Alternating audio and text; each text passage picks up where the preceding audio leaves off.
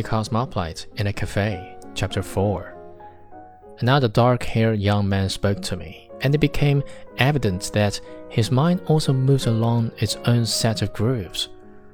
I should like to be a periwinkle, said he, mysteriously, on the top of a valley and sing Turlo Rello.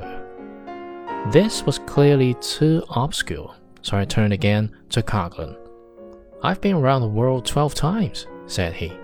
I know an Esquimau in Upernavik who sends to Cincinnati for his neckties, and I saw a golder in Uruguay who won a prize in the Battle Creek breakfast food puzzle competition.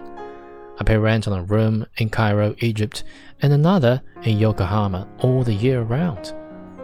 I've got slippers waiting for me in a tea house in Shanghai, and I don't have to tell them how to cook my eggs in Rio de Janeiro or Seattle. It's a mighty little old world.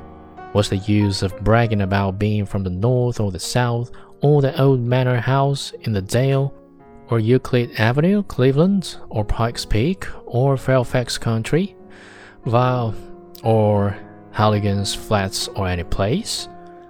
It'll all be a better world when we quit being fools about some mild wet town or ten acres of swampland just because we happen to be born there.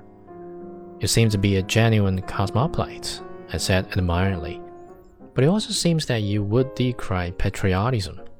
A relic of the Stone Age, declared Coglan warmly. We're all brothers, Chinamen, Englishmen, Zulus, Patagonians, and the people in the bend of the Coal River. Someday, all these pretty pride in one city or state or section or country will be wiped out, and we'll all be citizens of the world as we ought to be.